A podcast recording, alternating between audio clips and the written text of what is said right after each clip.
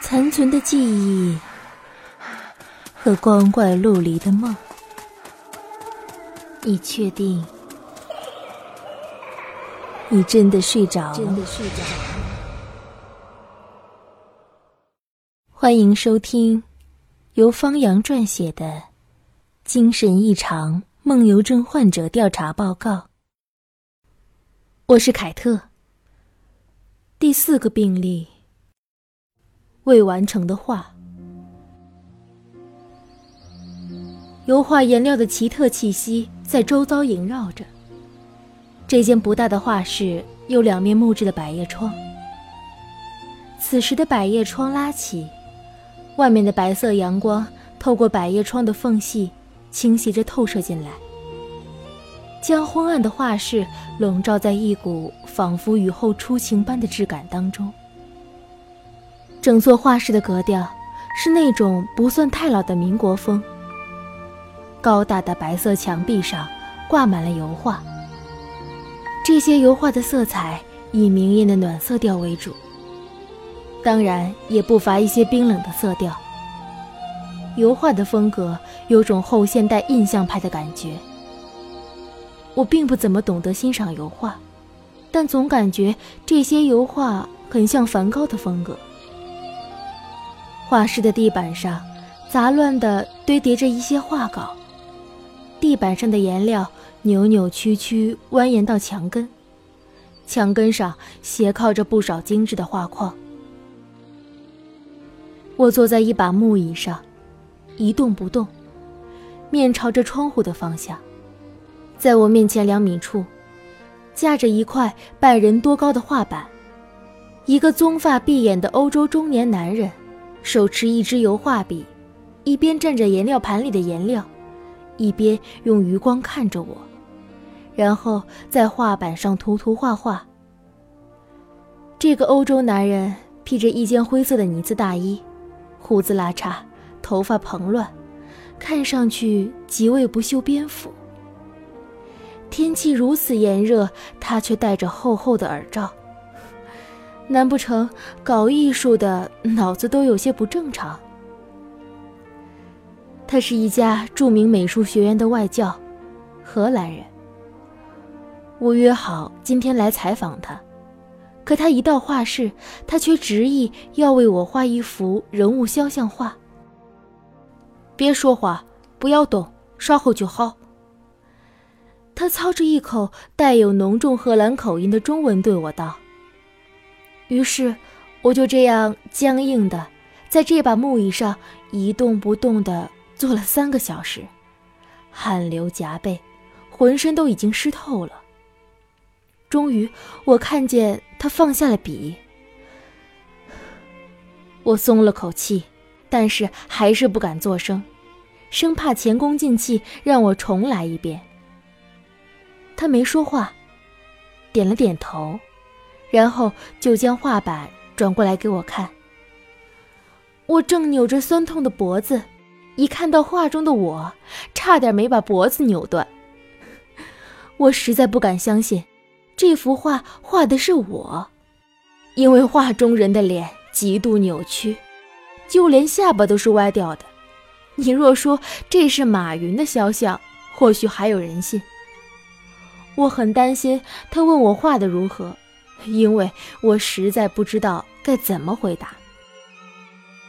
不过还好，他没这么问，而是将画板收到一旁，十分彬彬有礼地对我道：“非常感谢你不辞辛劳做我的模特。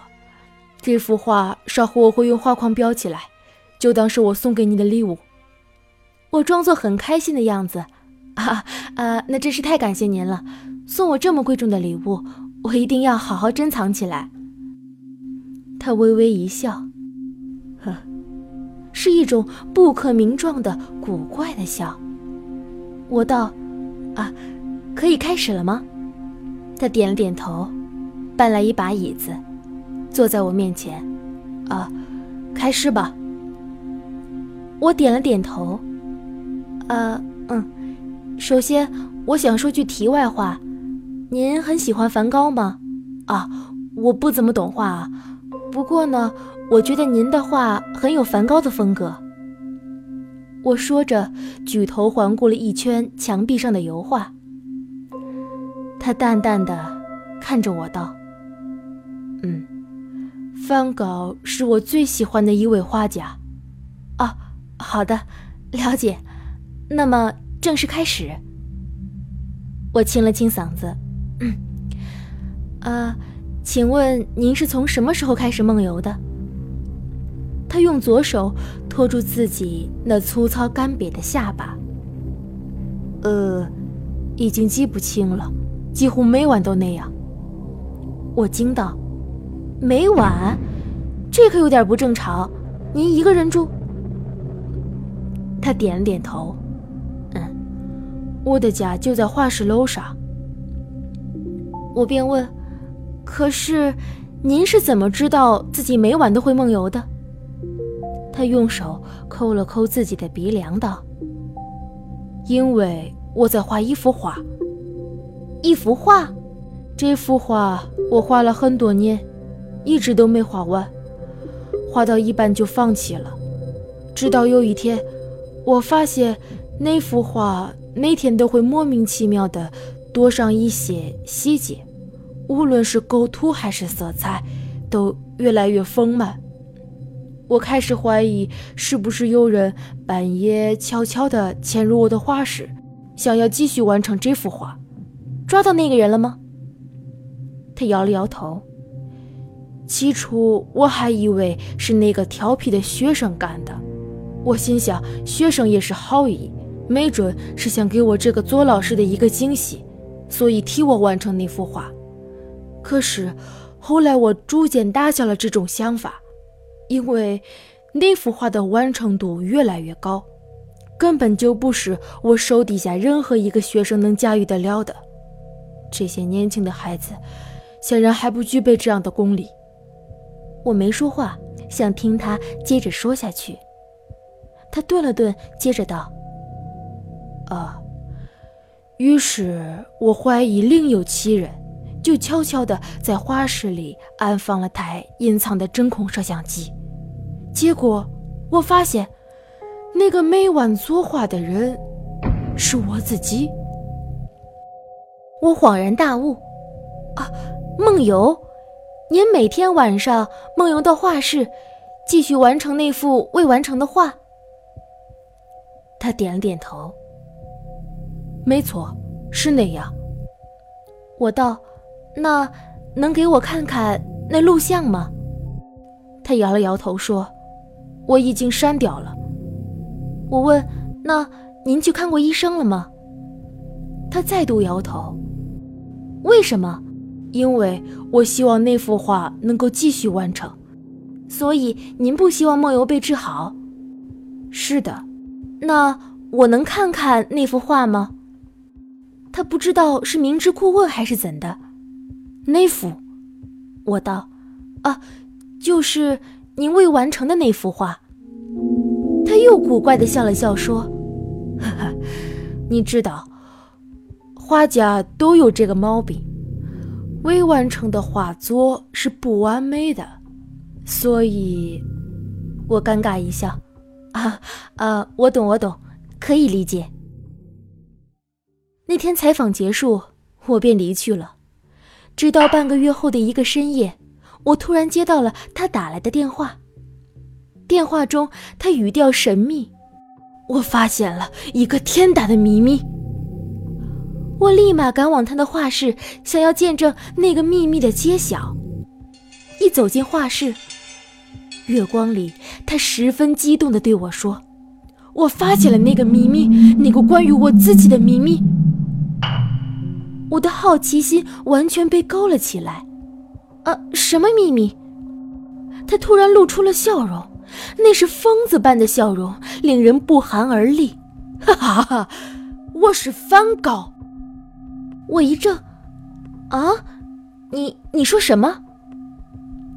他激动的重复道：“我是梵高，我是梵高，我全想起来了。”我心想，他疯了。我道：“如果梵高活到现在，应该已经一百六十多岁了。况且他在三十七岁的时候就已经开枪自杀了。你说你是梵高，那我还是莫奈呢？他突然将脸冲我靠了过来，我们俩的鼻梁几乎要撞到了一块儿。我连忙后退了两步。他道：“你不相信一个人能活到一百六十岁？”我道：“医学上讲，目前的人类最多最多活到一百二十岁。”而且，即便有人真的能够活到一百六十岁，那也已经是老的不成样子了。可你看上去最多四十岁。他问我道：“你听说过芝诺悖论吗？”我摇了摇头道：“没有，我只听说过芝士蛋糕。”他摆出一副老师的姿态，言传身教道。芝诺是古希腊一位著名的数学家。他在五岁那年，他老爸问他，从我们家到外婆家一共有五公里的路要走。那么，请问，如果以每小时五公里的速度走，需要走多长时间才能走到外婆家？我轻蔑的一笑，这不过是一道简单到不能再简单的小学数学题而已。答案是一小时。他耸了耸肩道：“当时的芝诺也是这么回答的，和你一样。他当然答对了。这的确是一道很简单的数学题。”我呵呵一笑：“ 这有什么？别急，听我接着说。十五年之后，芝诺十五岁，他老爸又来问他同样的问题。”我半开玩笑道：“ 他老爸怎么这么无聊？”他问：“你知道这次芝诺是怎么回答的吗？”我道：“ 还是一小时。”他古怪的笑了笑说：“ 哼，错。如果芝诺还像你这么回答，他老爸就该拿鞭子抽他了。芝诺的回答是。”永远走不到。这次，他答对了。我不解，为什么？他道：“其实这回他老爸考验的是他的思辨能力，因为外婆已经去世了，外婆的家也已经不存在了，所以外婆的家也就永远走不到了。可你知道芝诺是怎么想的吗？”我摇了摇头。芝诺对他的老爸说：“如果将五公里的路程一分为二，然后把剩下的一半一分为二，再把剩下的一半的一半一分为二，这样不断的分下去，就会出现无数个二分之一。既然要走无数个二分之一，那么外婆家……”也就永远走不到了。我陷入到他这个逻辑的怪圈当中，无法抽离出来。他接着道：“你们中国两百年前有个道家学派的人物，庄子。他在他的著作《天下篇》写过一句很有名的一句话：‘一尺之锤，日取其半，万事不竭。’”意思就是，将一根只有一尺那么长的木棍，每天截去它的一半，这样就可以永远的分解下去，不会枯竭。人的生命不正是如此吗？如果我能活到一百岁那么久，必须先活到五十岁；如果想活到五十岁，就必须先活到二十五岁。如果想活到二十五岁，那么就必须活到二十五岁的一半，一半当中还有一半，一半的一半的一半的一半的一半，可以永远的将它分下去。于是生命的长度也就延伸到了无限，我可以永久的活下去，所以我能够活到一百六十二岁，没有什么稀奇的。我被彻底绕了进去，这很危险，于是立马避开这个话题。据我所知，梵高没有右耳，他那只耳朵被自己割掉了。只见他扬了扬眉毛，将耳罩摘下了。白色的月光下，我看到他竟然真的没有右耳。现在相信我了吗？哈哈。他露出了那令人不寒而栗的疯子般的笑，我吓得赶紧转身夺门而出，逃之夭夭。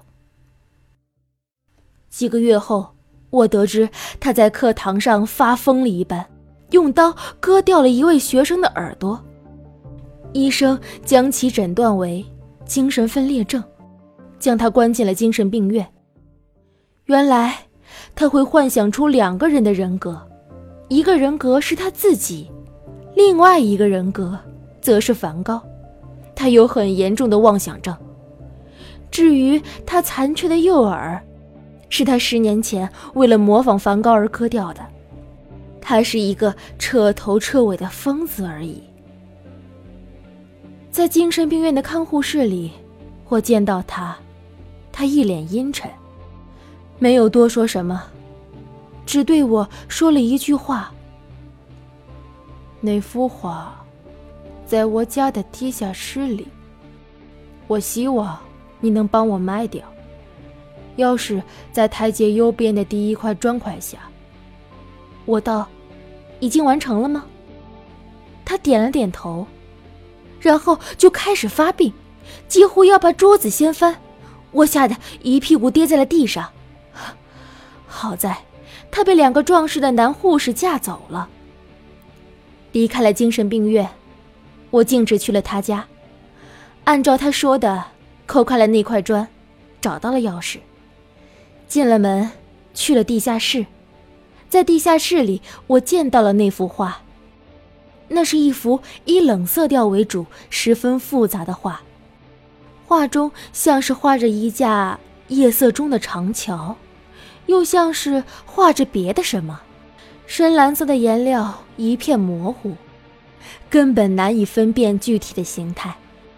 为了帮他卖掉这幅画，我请了一位著名的西方油画鉴定专家来为这幅画估值。没想到专家看到了这幅画，便惊讶地问我道：“你这画从哪弄来的？”我道：“呃，怎么了？”这是我一幅朋友画的，他现在有事出国了，拜托我帮他卖。没想到，专家的语气变得严肃起来。这幅画你究竟从哪儿搞来的？我一怔，怎怎怎么了？这幅画有什么问题吗？专家道：“虽然我从没见过这幅画。”但是根据我十几年来鉴定画作的经验，这幅画是梵高的真迹。这时，我的脑海里突然浮现出了一张脸，一张神经质的脸，正对我露出疯子般古怪的微笑。